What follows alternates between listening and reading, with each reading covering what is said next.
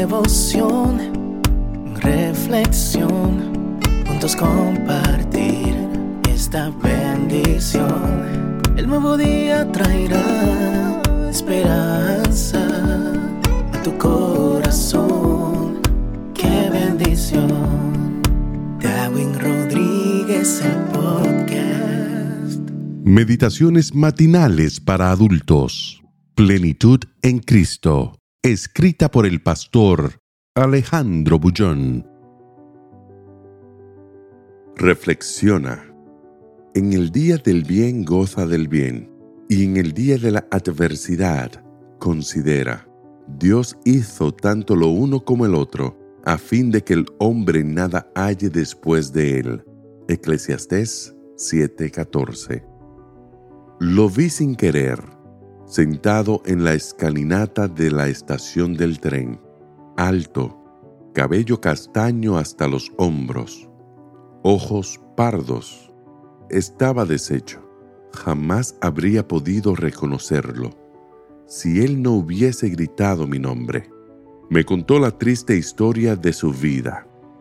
Había fracasado en los negocios y en la vida, dos matrimonios deshechos, tres hijos que se avergonzaban del padre, esclavo del alcohol, en fin, el típico ser humano destruido por las circunstancias. Todo empezó me confió con la muerte de su hijo en un accidente. No estaba preparado para el dolor. Balbuceó mientras bajaba la mirada, como si el dolor volviese sin querer. ¿Sabes? Nadie está preparado para la adversidad. Pero el consejo del sabio es, en el día de la adversidad, considera. Otras versiones traducen reflexiona Reflexionar es el acto de detenerse y pensar. ¿Pensar en qué? En que Dios hizo tanto el bien como la adversidad. ¿Cómo? En el texto de hoy, el escritor atribuye a Dios el bien y el mal. Eso es típico de la literatura hebrea. En realidad, es típico del ser humano. Finalmente, todo lo que sucede en este mundo se atribuye a Dios porque al fin de cuentas, Él es Dios. Nada sucede debajo del sol sin su consentimiento. Él podría evitar que el dolor tocase la vida de sus hijos, pero muchas veces no lo impide porque es la única manera de hacernos crecer. Recuerdo cuando era joven y me gustaba el deporte.